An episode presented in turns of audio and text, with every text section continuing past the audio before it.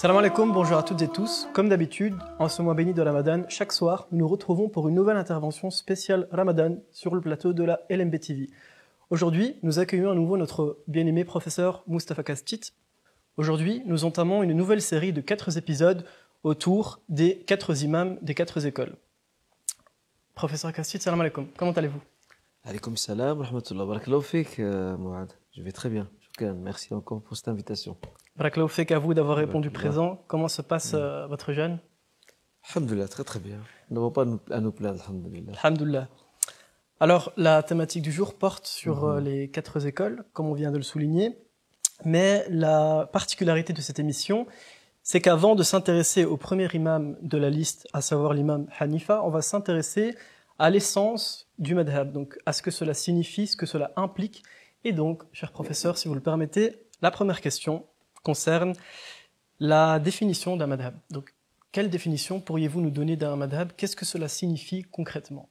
Pour que nous puissions mieux comprendre cette notion Alors effectivement, le, le, le- le concept de madhab est un concept qui est encore aujourd'hui euh, assez mal compris, assez mal saisi, surtout du grand public. Je ne parle pas de, des frères et sœurs qui sont qui suivent des formations euh, dans les sciences islamiques. Euh, de manière générale, ces étudiants-là comprennent quelque peu ce que signifie le madhab. Mais pour le grand public, nous allons, Inch'Allah, définir euh, ce que signifie le madhab. D'abord, il faut savoir que le madhab, le terme madhab, comporte trois, trois acceptions importantes, ou trois définitions importantes. La première, euh, cela peut désigner l'opinion adoptée par un compagnon ou un savant tout court. Par exemple, on dit, euh, par exemple, du compagnon ibn Abbas, on dit euh, Hada madhab ibn Abbas. Ceci est l'opinion d'Ibn Abbas. Cela ne signifie pas que Ibn Abbas a une école à lui, mais qu'il a adopté une opinion qu'il soutient et qu'il défend. La deuxième acception ou la deuxième définition donnée au, au terme madhab, c'est l'ensemble des réflexions juridiques interprétatives émises par euh, un savant éminent reconnu, comme c'est le cas pour les quatre imams. Donc on dit madhabu malik, d'accord? Quand on dit madhabu malik, euh, il s'agit de l'ensemble donc des, des ijtihadat, des, des, interprétations ou des efforts d'interprétation juridique ou des avis aussi, fatawa, qu'a émis l'imam Malik à cet exemple. C'est là qu'il faut faire une grande nuance, parce que ce n'est pas toujours synonyme, euh, et souvent les, les, les traducteurs tombent dans ce travers-là, ceux qui, tra- qui traduisent des œuvres euh, de l'arabe au français, et qui sont malheureusement des fois pas assez bien informés sur ces petits détails et subtilités. Euh, très souvent, il ne faut pas confondre al-madhab al-maliki et madhab malik. Donc l'école malikite et l'école de Malik, ce n'est pas toujours synonyme. Parce que l'école l'école malikite n'a pas été seulement façonnée par l'imam Malik, mais elle a aussi été façonnée et construite par ses élèves et par les générations suivantes pendant des siècles jusqu'à aujourd'hui. Donc il y a une production euh, dense, juridique, euh, assez profuse d'a- d'avis et de réflexions euh, qui n'appartiennent pas à l'imam Malik, qui sont l'œuvre, comme je disais, de, de générations de savants. Donc il faut vraiment faire attention au contexte dans lequel le terme est utilisé. Effectivement, tantôt, lorsqu'on utilise le terme de madhab ou malik, donc l'école de Malik, cela peut s'assimiler à l'école malikite, mais pas tout le temps. Et parfois, il y a une différence entre les deux. Ça, c'est la deuxième euh, définition. Donc, je rappelle, euh, l'ensemble des réflexions juridiques inter- interprétatives émises par le savant, que ce soit Malik, Abu Hanifa, Shafi, Ahmad ou un autre. La troisième, pardon, la définition, exception du mot madhab, c'est euh, la production d'une école dans son entièreté. C'est l'école de pensée juridique, proprement dit. Et là, on n'est plus seulement dans le corpus d'un seul savant. On est dans le corpus de milliers de savants qui ont constitué l'école, qui l'ont développée, qui l'ont structurée, qui l'ont qui, l'ont fait asseoir sur, sur un système argumentatif, etc. Voilà donc les trois acceptions qui définissent ce qu'est un madhab. Avec la petite nuance que j'avais apportée entre définition. euh, madhab malik, par exemple, et madhab maliki, ou bien madhab shafiri, ou plutôt madhab, madhab al-imam shafiri et al-madhab al-shafiri. Ce n'est pas toujours synonyme. Très bien. Qu'est-ce que ça, signifie donc être euh, chaférite ou malikite? Parce qu'on entend parfois des gens dire, euh, ou plutôt se revendiquer comme étant chaférite, malikite, hanbalite. Qu'est-ce que cela signifie? Qu'est-ce que cela implique? Et est-ce que cette formulation est, euh, opportune? Alors, il faut savoir que euh, dans l'absolu, lorsqu'une personne se dit euh, shafirite ou malikite ou hanbalite ou hanafite, cela signifie qu'elle est affiliée à une école de pensée juridique. Ça, c'est dans l'absolu. Euh, maintenant, si nous voulons aller dans la précision, nous dirons que, ces, filiations euh, relèvent de la période, on est après le 4, e siècle de, de où il y a eu une, norme, une normalisation de l'appartenance aux écoles. Ça veut dire qu'on a fait de l'appartenance à l'école une norme. Quand vous parlez d'affiliation, ce sont des personnes qui faisaient partie de, de ces écoles à l'époque, c'est ça? C'est ça, oui. D'accord. Donc dans l'absolu, ça signifie toute personne qui s'affilie à telle et telle école. Mais de manière plus précise, cela indique ces savants qui ont, qui ont été formés par des écoles juridiques bien définies et dont on trouve souvent dans leur nom, d'accord? Par exemple, je prends un exemple, hein, lorsqu'on prend l'exemple de de ce célèbre savant euh, marocain originaire de Ceuta, euh, euh, mort, à Marrakech, le, donc le, juge Riyad, Al-Qadi Riyad Al-Sabti, Al-Sabti par rapport à Septa, par rapport à Ceuta, on dit Al-Qadi Riyad Al-Sabti Al-Maliki, le Malikite. on dira aussi l'imam Al-Sarakhsi, Al-Hanafi. On dira par exemple l'imam Al-Nawawi Al-Shafiri, ok? Donc ce sont des savants qui, euh, qui ont été formés dans les arcanes de ces écoles, qui ont, euh, qui ont acquis les méthodes d'argumentation, le, le, système de lecture et la grille de lecture de l'école. Et en réalité, eux ont le droit de se dire Shafi'it, Hanafit, Hanbalit, Malikit, eux. Mais la, la, grande masse des gens, normalement, ils, ne sont pas, ils ne sont pas censés se proclamer Malikites parce qu'ils n'ont pas les outils de cette école-là. Normalement, eux, ils sont dans ce qu'on appelle le taqlid. Le taqlid, c'est c'est l'adoption fidèle de l'avis d'un savant, qu'il soit d'une école ou non, parce que la personne qui, adopte cet avis-là n'est pas suffisamment outillée pour euh, faire prévaloir une opinion par rapport à une autre, qu'elle soit dans l'école ou dans une autre. Très bien. Est-ce qu'il est toujours obligatoire de suivre, si je fais partie d'une certaine école, est-ce qu'il est obligatoire de suivre les avis, l'entièreté des avis de cette école, ou est-ce qu'il est possible de suivre euh, les avis relatifs à d'autres écoles, par exemple? Alors, euh, d'abord, suivre une école, ce qu'on appelle le tamadhub, ou être fidèle à une école, il y a eu un grand débat passionnel autour de ça. en fait, nous avons deux extrêmes. Le premier extrême rend l'affiliation à une école obligatoire pour tout le monde. L'autre extrême, qui a pris le bord opposé, euh, lui condamne de manière catégorique, il interdit euh, formellement toute filiation euh, à une école en mettant en avant comme argument que nous nous devons de suivre le livre saint et la tradition du professeur sallam. Alors, toutefois, nous dirons que ces, ces deux opinions-là sont des opinions extrêmes. Et toutes les deux ne sont pas recevables. En réalité, tout dépend de la situation. L'opinion la plus juste, c'est qu'il n'y a pas d'obligation à suivre une école et que cela relève de l'ordre du recommandé, bien évidemment, si certaines euh, conditions sont respectées.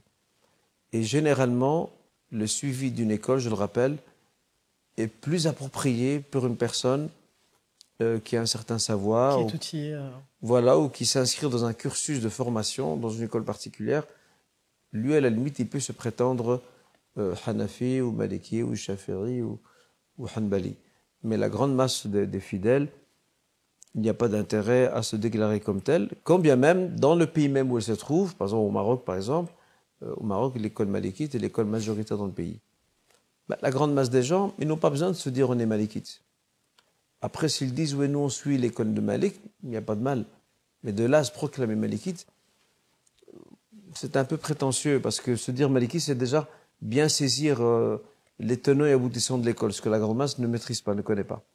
Quelle serait donc la, formulation opportune pour qualifier le, rapport qu'une personne euh, estime avoir avec une, école de, pensée juridique? Bah, Déjà, euh, il y a des situations euh, où le suivi d'une école peut être utile. Il peut être utile pour une personne qui, qui se forme dans les sciences islamiques, surtout dans le droit musulman. Là, effectivement, il est recommandé de, de suivre euh, le cursus d'une école, parce que l'avantage du cursus d'une école, c'est que l'école structure l'évolution de l'étudiant, étape par étape. Chaque étape, il y a des ouvrages bien, bien, définis. C'est comme un programme scolaire, hein. des, ouvrages bien définis, et, et, le, le chef, ou le maître, ou le professeur accompagne son élève ou ses élèves dans son évolution juridique, de manière à, à ce qu'à une certaine étape, il soit outillé. Euh, D'ailleurs, Ibn Khaldoun explique très bien ça dans son livre La Muqaddima, l'introduction à l'histoire universelle. Il explique très bien ça. L'autre cas de figure où, où ça peut relever de la nécessité, si nous avons affaire à un, musulman qui ne peut comprendre les, prescriptions de l'islam et de la charia, euh, en fonction de l'environnement où il se trouve, il ne peut les saisir et comprendre qu'en passant par une école. D'accord? Même s'il n'est pas nécessairement étudiant en tant que tel mais il ne sait pas apprendre son digne si ce n'est en passant par une école. Là, on pourrait, on pourrait dire qu'il n'y a aucun problème à, à, à, devenir fidèle d'une école, mais en même temps, il ne doit pas se dire malikite, hanafite, shafi'ot, hanbalite, parce qu'il n'est pas outillé pour ça. Là, il va rester dans le taqlid, en fait, d'accord Dans le, le, suivi de, de la vie d'un savant ou d'une école. C'est très subtil, hein, donc il faut vraiment faire attention à ces détails-là. Très bien, donc cette formulation n'est pas n'est pas réellement opportune. Donc euh, dire euh, se prétendre euh, explicitement malikite ou hanbalite, faudrait. Bah, après, on va pas, on va pas l'interdire formellement, mais en même temps, euh, elle, est, elle, est, elle, est, plus opportune pour des gens de science, des gens qui sont dans le rythme, oui. Euh, eux, ils peuvent sans aucun problème se prétendre hanafite, malikite. Non, mais je veux dire pour un pour le public général, quoi. Pour, c'est, pour ce n'est pas, ce n'est, pas une formulation opportune. En tant Très bien. Parce que la personne n'est pas outillée, elle, elle ne connaît pas bien l'école, à part, à part quelques avis qu'elle applique à la lettre dans son quotidien, dans, au niveau de sa prière, de, de ses ablutions, etc. Mais si, si tu creuses pour, euh, pour voir qu'est-ce qu'elle a compris de l'école, généralement, pas grand-chose. Pas grand-chose. Parce qu'elle n'a pas les outils, elle n'a pas le, le savoir. De... Les bagages nécessaires. Pour voilà, c'est ça, le bagage nécessaire. Tout à fait. Mm. Euh, la question suivante, c'est une question qui semble assez importante. C'est la question de savoir est-ce qu'il n'y a pas des dérives dans le fait de suivre de manière trop excessive, trop rigoureuse une école de pensée juridique, donc euh, un madhab? Quelles sont ces dérives? En fait, le problème, c'est qu'il y a le dérive, il est dans les deux extrêmes. Euh, ceux qui refusent, ceux qui rejettent tout suivi d'une école et qui se disent non, nous, on va, on va prendre directement du Coran ou de la tradition prophétique, euh, ça, c'est une dérive. Parce que nous avons un patrimoine juridique très, très riche euh, nos savants anciens, euh, bien sûr, ils n'ont pas le monopole du savoir absolu, mais nos savants anciens ont, déjà, nous ont déjà rendu un immense service puisqu'ils ont, ils ont mâché le gros du travail pour nous. Ils ont développé euh, un système argumentatif, ils ont développé des outils d'analyse. On n'invente pas une roue qui existe. Après, bien sûr, ça ne veut pas dire que tout ce qu'ils ont dit est à prendre au pied de la lettre. Il y a peut-être, bien entendu, il y a des avis euh, qui, sont, qui sont à mettre de côté parce qu'ils ne sont pas suffisamment argumentés, avec tout le respect qu'on a pour leurs auteurs. Donc cet extrême-là de dire, ouais, non, moi je vais directement voir le Coran et la Sunna, ça, ça n'a aucun sens. Euh, L'autre extrême, c'est euh, effectivement des personnes qui, qui, qui considèrent l'école, le suivi d'une école, comme s'ils suivaient la charia, comme s'ils suivaient le Coran et la tradition prophétique. Ça, c'est une grave dérive aussi. Parce que ces imams-là, lorsqu'on voit les quatre, imams, euh, dans nombre de leurs dires et propos, ils insistent tous sur un point essentiel. C'est que ils émettent une opinion, mais s'il s'avère qu'il y a un texte prophétique, à titre d'exemple, qui contredit leur opinion, ils appellent à abandonner leur opinion pour adopter le texte prophétique. Donc là, on voit clairement que ces quatre imams euh, insistent sur. Euh, en fait, ils, eux, ils, sont, ils ne sont qu'une échelle, en fait, que l'on peut gravir pour comprendre les textes. Mais eux ne remplacent pas les textes. Ils ne remplacent pas le Coran et la Sunna. C'est là le, le problème euh, du sectarisme dans lequel tombent certains qui suivent des écoles et qui, de manière aveugle, et pour eux, tout ce que dit l'école est, est, est, est, à suivre, à prendre en compte. À 100%, ils ont même inventé un hadith aussi. Hein. Ils ont même inventé un hadith euh, qui dit, euh, euh, je dis bien, c'est un, un, un, faux hadith, qui dit. Celui qui imite un savant rencontrera Dieu sain et sauf. Pourquoi? Parce qu'il dit Moi, je n'ai pas de connaissance, et le savant, il connaît, il a ce savoir-là, donc moi, je mets en confiance avec lui. Mais le savant, il n'est il est pas infaillible. C'est dangereux de tenir ce genre de propos. Le savant n'est pas infaillible. Il peut aussi commettre des erreurs. Ça, ça reste un être humain, bien sûr. Tout à fait. Après, je ne vais pas entrer dans le détail, euh, parce que je pense qu'on n'a pas le temps pour ça, mais euh, bien sûr, un, simple fidèle pose la question à un homme de science en qui il a confiance, euh, il s'en remet à son jugement, mais en même temps, même si lui n'est pas outillé pour, pour analyser le, le, propos ou l'avis délivré par cet homme de science, donc le, le fidèle, hein, il n'est pas outillé pour pouvoir examiner parce qu'il n'a pas, il a, pas la formation nécessaire, mais il ne doit pas pour autant dire Ah, mais de toute façon, ce savant ne se trompe jamais. Et l'école à laquelle il appartient ne se trompe jamais. Non, ça, c'est, ça, c'est très grave de tenir ce genre de propos. Mais alors, dans ce même ordre d'idée, quel est le juste milieu? Bien, le juste milieu, tout simplement, c'est que euh, le devoir de chaque croyant, lorsqu'il est confronté à une situation, c'est de poser la question à, à- à un homme de science euh, ou une femme de science, il y en a aussi, digne de confiance, tout simplement. Et quand Après, peu importe l'école, hein, euh, si bien sûr dans le pays en, ques- dans le pays en, en question il y a une école majoritaire, bah, logiquement il va interroger un homme de science qui appartiendra, qui appartiendra fort probablement à l'école qui est majoritaire. Mais euh, je, ne cherche pas parce un, au- je ne cherche pas un homme de science parce qu'il appartient à une école. Je cherche tout simplement un homme de science parce que j'ai besoin d'un avis qui puisse m'éclairer euh, afin de m'aider à prendre une décision et à cheminer vers Dieu. Et là, ceci en vertu de la parole divine. Interrogez les gens du rappel si vous ne savez pas. Et pour celles et ceux qui font des études de, droit islamique, il est bien, bien entendu, euh, de, d'étu- de- de suivre un cursus via une école parce que ça structure son savoir sans aucun problème. Qu'en est-il donc de, ceux qui ne- de celles et ceux qui ne suivent aucune école? Il y en a effectivement. Euh, on trouve beaucoup ça dans, dans, dans, dans nos contrées euh, européennes occidentales. Parce que nos communautés musulmanes d'Europe et d'Occident sont des communautés assez hétéroclites. Elles ne sont pas homogènes. On n'a pas un ancrage comme dans les pays musulmans, au Maroc, en Turquie par exemple, où, les deux écoles qui, dominent ces deux pays, l'école malikite pour le Maroc et l'école hanafite pour la Turquie, euh, sont deux écoles qui impactent le vécu des gens, en tout cas du moins les pratiquants, qui impactent leur vécu au quotidien, dans de nombreux domaines de la vie, le mariage, le divorce, l'héritage, etc. Nous ici, on n'a pas vraiment ça. Beaucoup de nos jeunes qui, je parle surtout de nouvelle génération, je ne parle pas de la génération des parents et grands-parents, surtout la nouvelle génération, et je parle plus des Maghrébins, les Turcs sont encore un peu différents, je pense, euh, à ma connaissance, mais euh, pour ce qui est des Maghrébins, il n'y a pas vraiment une attache à une école. D'accord? Et donc, euh, découvrir euh, l'école de son pays d'origine, c'est bien, dans la condition de ne pas être sectaire. Exactement. Alors la dernière question avant de clôturer cette partie euh, qui concerne plutôt l'essence de la- les, notions, enfin, les notions relatives au madhab, c'est qu'en fait euh, à la Mecque, on dit qu'il y avait quatre euh, mihrab, donc quatre niches de prière, où priaient les adeptes de, des quatre écoles. Mm. Quelle est la raison de, de cette pratique? Bah, déjà, il faut savoir que euh, ce fait, il y a une photo hein, qui existe qui date euh, de la fin du 19e siècle, à l'époque où la photographie euh, s'était quelque peu développée. Mais cette photo qui a circulé euh, et qui existe d'ailleurs, hein, elle, ne- cherche pas à démontrer que ce fait date du 19e siècle. Ce fait-là existe depuis plusieurs siècles. Il ne faut pas oublier que lorsqu'on prend la, région de Hijaz, le Hijaz comprend le- les deux villes saintes, la Mecque, Médine, ainsi que euh, Jeddah et les, environs. D'accord?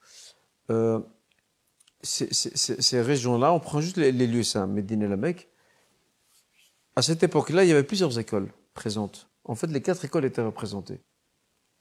Il y avait une pluralité euh, d'affiliations juridiques à cette époque-là. Aussi, euh, nous sommes dans une période de décadence du monde musulman, où le sectarisme euh, prenait ses droits malheureusement. Troisième élément, les Ottomans. Parce qu'il faut savoir que le Hijaz était euh, indirectement administré par euh, l'Empire ottoman. Donc il y avait une dynastie locale qu'on appelle les, les shérifs, en arabe l'Ashraf, donc les descendants du prophète sallam, qui donneront plus tard naissance à deux dynasties, l'u- l'une qui a, qui a régné, mais très, très brièvement en Irak, ce qu'on appelle les Hashimites, en Irak avant d'être renversé dans les années 50. Et euh, on a vu après la naissance d'une république euh, en Irak. Et l'autre euh, l'autre segment de cette famille des Ashraf, les, les shérifs de et de la Mecque, ben, c'est l'actuelle famille royale qui règne en Jordanie. D'accord? Le royaume jordanien est un royaume hachimite. Donc les ancêtres du, du, roi Abdallah actuel de Jordanie, ses ancêtres à lui, c'était les shérifs de la Mecque et de Médine. C'était en fait. Et eux gouvernaient les lieux au nom des Ottomans. Et les Ottomans avaient une politique euh, qui était de ne pas euh, froisser les sensibilités. Les, Ottomans sont hanafites. Mais malgré que Médine et la Mecque euh, étaient sous leur tutelle, ils n'ont jamais imposé l'école hanafite pour ces deux villes saintes. Donc ils ont, ils ont essayé de, de ménager les suscepti- les susceptibilités de ces différentes écoles. Je rappelle, on, est euh, nous sommes dans une période de sectarisme malheureusement extrême pour toutes les écoles.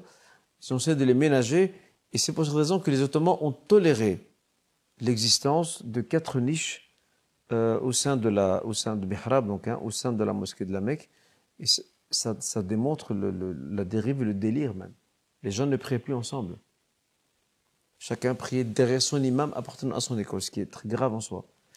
Euh, Mais ça, de nouveau, il faut remettre dans le contexte historique, c'est la période de la décadence du monde musulman, de la léthargie, du droit musulman aussi, et du sectarisme, euh, ce qu'on appelle le ta'assum madhabi, sectarisme doctrinal de, de- de- des gens de l'époque qui, euh, défendaient euh, avec force, avec malheureusement quelquefois avec beaucoup de virulence, leur école, et au, point de- d'invalider des actes cultuels accomplis par les membres d'autres écoles, ce qui assez grave. C'est ce qui explique pourquoi il y avait quatre mihrabs euh, dans, dans, dans, dans les lieux saints, et surtout à la Mecque. Donc cette pratique est considérée comme une, euh, une des dérives. Ah ben ça, c'est- ça c'est évident, c'est certain. Tout à fait. Ça c'est certain. D'accord. Donc euh, là, on clôture euh, la première partie de cette, euh, de cette émission. Donc on a bien compris ce que signifiait un madhab, ce que cela impliquait. Bah, à présent, on, s'interroge sur qui est au final l'imam Hanifa, qui est le Abu premier Hanifa. de Mhm. cette liste. Alors, l'imam Abu Hanifa, de son nom complet, c'est An-Nu'man ibn Thabit. Alors, il y a débat entre les, entre les biographes et historiens quant à son origine. Certains disent qu'il est originaire de Kaboul, d'Afghanistan, et d'autres disent qu'il serait d'origine perse. Euh, ce qui est certain, c'est que ce- cet honorable savant euh, a vu le jour, il a grandi dans la ville de Koufa en Irak. Euh, il a eu d'éminents professeurs, parmi lesquels un éminent juriste, un brillant juriste d'ailleurs, qui s'appelle Hamad ibn Abi Sulaiman. Hamad ibn Abi Sulaiman, qui sera l'un des principaux professeurs de l'imam Abu Hanifa, rahimahullah. Et, euh, et d'ailleurs, l'imam Abu Hanifa euh, va non seulement hériter son savoir, mais il va aussi le remplacer dans le siège de la, dans, le, oui, le siège de la, de la grande mosquée de Koufa. Donc là où son professeur enseignait. À la mort de son professeur, c'est Abu Hanifa qui prend sa place. Donc c'est un éminent savant euh, de, de- du droit musulman, de, de- l'islam, de manière générale. Et, euh, et d'ailleurs, il a, bon, il, a, il a une vie tumultueuse, hein, dans le sens où c'était un homme qui était euh, très très indépendant, il était commerçant, donc il était dans le commerce du tissu. Euh, il refusait les cadeaux qui venaient des, pouvoirs publics. Il ne voulait pas trop de contact avec le pouvoir public pour garder son indépendance. Euh, et que puis-je dire d'autre aussi? Il a été aussi éprouvé. Il a été éprouvé, il s'est retrouvé en prison parce qu'il avait refusé le poste de juge. Il est mort en prison d'ailleurs. Euh. Voilà dans les grandes listes qu'on peut dire d'Abu Hanifa. Quand vous parlez d'indépendance, c'est euh, à quel niveau? Indépendance dans, dans l'émission de ses avis. Il ne donne pas d'avis euh, selon le, le désirata et le bon vouloir d'une autorité politique. D'accord. Ça, il refusait. À quelle époque a-t-il vécu? Alors déjà, il faut savoir qu'il est, il est né en l'an 80 de, de l'Égir et décédé en l'an 150 de l'Égir. Il a connu la fin de la dynastie Omeyyade et euh, les débuts de la dynastie Abbasside. Voilà la période durant laquelle il a vécu. Vous aviez euh, juste à l'instant souligné qu'il a connu quelques épreuves et qu'il était en prison, qu'il a- qu'il était emprisonné. Hmm. Quelle était la raison euh, de cet Ben, emprisonnement la raison, comme je l'ai indiqué, c'est parce qu'il a refusé le, le poste de juge qu'on lui a, qu'on- on a voulu lui imposer. Il l'a refusé et les autorités publiques de l'époque ont senti cela comme un affront. Et il était emprisonné pour ça. Bon, ce n'est pas la seule raison. hein. Il avait aussi des sympathies pour, euh, pour un, mouvement rebelle euh, qui s'était soulevé contre les Omeyyades et contre les Abbassides et euh, on, les appelait, on les appelait les Alides. Les Alides à l'époque. Et, il avait quelques sympathies pour ce, ce mouvement-là. Pourquoi? Parce que ce mouvement-là défendait certaines couches justes que, que l'imam Abu Hanifa, au, au nom de ses principes religieux, de ses principes moraux, il cautionnait, ce qui bien sûr ne plaisait pas euh, au pouvoir politique local de l'époque. Quelle est l'œuvre de, de cet imam qui l'a rendu, qui rendu célèbre au final? Ou Eh les bien- œuvres? Ben, euh, L'imam Abu Hanifa, euh, déjà on lui doit son école, l'école hanafite. Et ce qui est remarquable chez l'imam Abu Hanifa, c'est euh, c'est cette méthode qu'il avait dans euh, l'élaboration des avis religieux et dans la production d'une réflexion juridique musulmane. Sa méthode était très didactique. Euh, il faisait beaucoup appel au débat et à l'échange avec ses étudiants. Donc pour lui, il, ne suffisait pas de dicter à ses élèves ce qu'ils doivent savoir et apprendre, mais il veillait à discuter, à dialoguer avec eux, à débattre avec eux. Il leur pose des fois des questions très compliquées et il leur demande de résoudre la question. Et bien entendu, cette méthode euh, remarquable de l'imam Hanifa a fait que euh, ses, ses élèves sont devenus des juristes remarquables, comme Abu Yusuf, comme Mohamed Hassan Shebani, comme Zufar euh, et bien d'autres. Euh, autre particularité aussi de, l'école ou de, de l'œuvre d'Abu Hanifa, c'est que vu qu'il vivait en Irak, et l'Irak euh, était à un niveau de développement sociétal euh, assez aigu par rapport à, au Hijaz, à Médine particulièrement, la société irakienne était confrontée très régulièrement à des nouvelles situations, de nouvelles problématiques. Et il est parmi les premiers à avoir développé ce qu'on appelle euh, la théorie du droit anticipatif. Ça veut dire quoi le droit anticipatif? Cela signifie que l'imam Abu Hanifa imagine une situation avant qu'elle ne se produise. Et il essaie de parer à ces situations en essayant de trouver, la solution avant qu'elle n'arrive. Il a beaucoup été critiqué là-dessus, mais étonnamment, plus tard, les autres écoles juridiques vont elles aussi adopter sa méthode, parce qu'elles seront confrontées dans leur société au même problème que lui, bien après sa mort, bien sûr. Donc, euh, bien sûr, il y a tout un patrimoine. Hein, euh, L'imam Abu a quelques ouvrages. Il a quelques ouvrages, c'est plus- ses élèves qui ont écrit, comme Abu Yusuf, comme euh, Mohamed Hassan Shebani essentiellement, euh, qui, ont, qui ont rédigé euh, des ouvrages remarquables dans lesquels ils ont regroupé les avis de l'imam Abu Hanifa, euh, rahimahullah. Donc c'est une grande école En ce qui mois fait beaucoup appel à la, à la, à- à la réflexion logique, à la réf- qui ne contredit pas bien sûr le texte, on est d'accord là-dessus, à la, réflexion, à la réflexion logique et le contexte dans lequel il vivait se prêtait aussi à ça aussi. L'Irak est une société un peu difficile, il y a beaucoup de tendances sectaires, euh, beaucoup de faux hadiths. C'est pour ça que Abu va mettre des conditions très draconnées pour accepter un hadith. Euh, parce que voilà, la compilation des recueils de hadith n'avait pas encore démarré à son époque. Il y avait juste la, la, la, la circulation de, de, de- soit de, de, de copies manuscrites ou la circulation orale du hadith euh, via les chaînes de transmission, ce qui fait que l'imam Abu Hanifa est assez méfiant au vu des, nombreux faux ha- faux hadiths pardon, qui circulaient en Irak, ce qui l'obligeait à mettre des conditions très draconiennes avant d'accepter un hadith. Très bien. Alors, en ce mois béni de, de Ramadan, pourriez-vous nous donner des, exemples, des anecdotes qui témoignent de, de, sa, spiritualité, de, de sa piété, de sa sagesse, de sorte que nous puissions euh, nous en inspirer? Euh, il y a beaucoup d'anecdotes, bien sûr, concernant l'imam Abu Hanifa, rahimahullah. Euh, J'en retiendrai peut-être deux.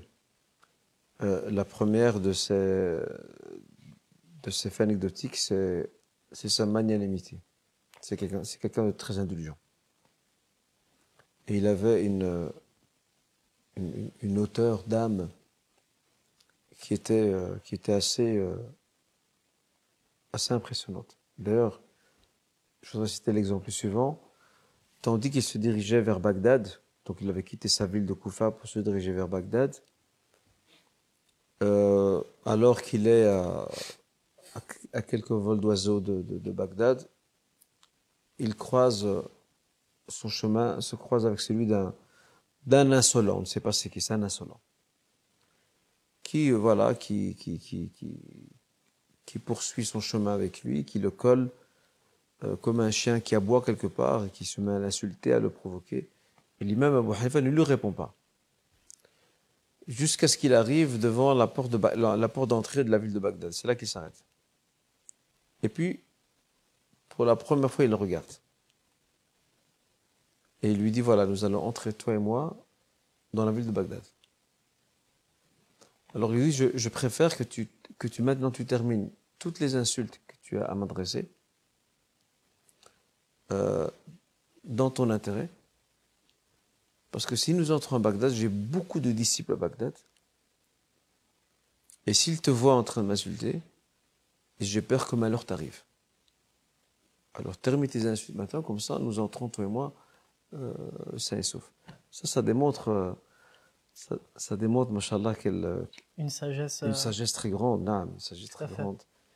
Euh, Peut-être un autre fait qu'on peut. Et ça aussi, c'est en, en, en avec Ramadan, c'est la, maîtrise de soi. La maîtrise, le prophète disait euh, que si quelqu'un t'insulte ou te provoque, tu dis Allahumma inni sa'im. Euh, certes, je suis à jeun, donc je ne réponds pas. Mais c'est un bel exemple ici de, maîtrise absolue de soi, alors que alors qu'Abu Hanifa se fait humilier, quelqu'un qui l'insulte alors qu'il n'a rien fait. Il n'a, aucune histoire avec lui, il n'a aucun conflit. Mais c'est un insolent. Comme il y en a beaucoup, il y en a beaucoup de nos jours, de nos jours. euh, que ce soit dans, dans, dans, tout court dans, dans no- notre environnement ou même sur les réseaux sociaux. Les insolents de nos jours, c'est pas ce qui manque. Exactement. Euh, il y a d'autres histoires. Je sais pas, tu en veux une autre ou bien c'est bon? Euh, si vous avez une deuxième anecdote, pourquoi pas? Bien Oui. sûr. Alors aussi, ce qu'on, ce qu'on, ce qu'on lui connaît aussi, euh, c'est qu'il il, il, il avait une intelligence assez, assez, une perspicacité euh, assez impressionnante. C'était quelqu'un qui était très fort dans le débat. Mais le débat intelligent, pas le débat on s'insulte, on, on, se crie dessus, non, le débat intelligent. Et l'exemple qui est cité, c'est c'est celui d'un débat qu'il devait mener avec un, avec un athée. Et, euh, et à l'époque, les débats, c'était pas comme. Aujourd'hui, les débats, c'est dans, dans, dans un local, dans une salle, ou bien sur un plateau TV. À l'époque, le débat, c'était sur la place publique. Les gens euh, s'attroupaient et écoutaient. Et il avait rendez-vous avec un, avec un athée. Et euh, l'athée est arrivé, le public s'est constitué, et Abu Hanifa, il n'est toujours pas là. Et puis, il arrive en retard. Alors il arrive et l'athée le tourne en dérision. Comment un, savant comme toi, qui te donne l'exemple, comment tu peux arriver en retard? Et c'est là que Abu Hanifa dit, en fait, ce qui m'a retardé, c'est que j'ai vu une chose incroyable. Il a dit, j'ai vu un arbre se découper, ses écorces se sont taillées et se sont formées, se, form- se sont constituées sous forme de radeau et sont jetées à l'eau. Euh, n'y cro- n'en croit pas un mot. Il dit, depuis quand l'arbre se découpe tout seul? Depuis quand les écorces se taillent? Depuis quand ceci euh, euh, ou celle-ci se, se, constitue en radeau et se jette à l'eau? Et c'est là qu'Abu Hanifa va donner le, le coup de massue euh, final en lui disant tu, tu refuses de, de, de croire à mon histoire, mais tu acceptes de croire le récit d'une création euh, qui existe en créateur. Exactement. Que le débat était clos. Ça, c'est l'intelligence. Ça, c'est une belle leçon aussi pour nos jeunes aujourd'hui, de développer Absolument. leur intelligence. Qui a donc influencé l'imam euh, Abu, Hanif- Abu Hanifa au point qu'il soit justement euh, empreint d'une telle intelligence, d'une telle sagesse? Bah, déjà, l'intelligence, je pense, le concernant, c'est quelque chose euh, d'inné et d'acquis à la fois. Il avait un sens du raisonnement très aigu, très fin, très subtil. Par exemple, euh, je me permets cet autre exemple. Il y a une femme, vu qu'il est commerçant, il y a une femme qui est venue le voir. Elle lui a proposé de lui vendre un tissu en soie. Elle lui a dit, je te le vends à, 100, à 100 dirhams. Alors il a commencé à toucher le tissu.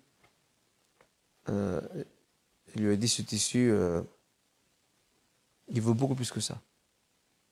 La femme lui dit, je te le vends 200. Il vaut, il vaut beaucoup plus que ça. Elle est arrivée jusqu'à 400 dirhams. Il lui dit, il vaut beaucoup plus que ça. Et là, bon, la femme s'est mise en colère. Elle dit, est-ce que tu te moques de moi? Elle dit, cherche quelqu'un, un expert, qui puisse euh, évaluer ce tissu et nous donner son avis extérieur. Et elle a ramené un expert, euh, ce qu'on appelle un muqawwim, et il lui, a, lui a dit, ce tissu vaut 500 dirhams. Et donc il avait raison. Il aurait pu l'acheter à un moindre prix. Mais son scrupule moral et religieux était tellement aigu. Son honnêteté aussi. Son honnêteté, oui, tellement aigu qu'il a fait comprendre à la femme que c'est pas le prix de ce que vaut ce tissu. Donc perspicace, scrupule, honnêteté. Exactement. Et donc il a, voilà, il a. Euh, euh, pour ce qui est de l'influence, il a. L'imam Abu Hanifa est l'héritier indirect du savoir d'un compagnon, qui est Abdullah ibn Abbas. Abdullah ibn Mas'ud, pardon, Abdullah ibn Mas'ud. Et Abdullah ibn Mas'ud, c'était l'un des fidèles disciples de Omar ibn Khattab. Toute la méthode de réflexion interprétative des textes, en faisant appel à la réflexion portant sur le motif d'une prescription, euh, qui était la méthodologie de Omar, Abdullah Mas'ud l'a hérité. Lorsqu'il est parti en Irak, il est confronté à une société qui est très développée, il l'a appliqué. Ibn Mas'ud a eu des élèves, et parmi ces élèves, il y aura des professeurs de l'imam Abu Hanifa. Et d'ailleurs, euh, on peut citer Hamad ibn Abi Sulaiman, qui, euh, qui lui aussi est un héritier du savoir d'Ibn Mas'ud. Voilà, en résumé, on peut dire qu'Ibn Mas'ud a énormément et de manière indirecte influencé Abu Hanifa. Très bien. Pourquoi donc revenir vers lui, vers cet imam? Euh, Pourquoi revenir vers cet imam et vers son école? Parce que c'est une école qui est très riche en réflexion très subtile dans l'analyse des questions de droit. Et en même temps, le savoir qu'il a légué, lui et ses disciples, ses disciples, qu'il s'agit de ses élèves directs ou, ou de ses disciples, à savoir les générations suivantes qui ont suivi son école, euh, nous ont légué un immense patrimoine islamique juridique euh, qui mérite qu'on en tire profit, sans sanctifier bien sûr l'héritage de cette école ça reste une production humaine dans l'absolu. Garder donc un juste milieu. Exactement. Très bien. On arrive donc euh, à la fin de nos questions. Barakalofik, cher professeur, pour nous avoir éclairé à propos de la signification, plutôt les significations de, du madhab au sens général du terme, mmh. aux implications de, de cela et surtout pour euh, nous avoir euh, éclairé à propos de cet imam Hanif, Abu Hanifa, dont la vie semble très passionnante. Mmh. Barakallahu merci à vous toutes et tous de nous suivre quotidiennement. Rendez-vous comme d'habitude chaque soir de ce mois béni de Ramadan, 45 minutes avant le Maghreb pour une nouvelle intervention. La prochaine fois, nous nous intéresserons au deuxième imam de la liste, à savoir l'imam Malik. Assalamu alaikum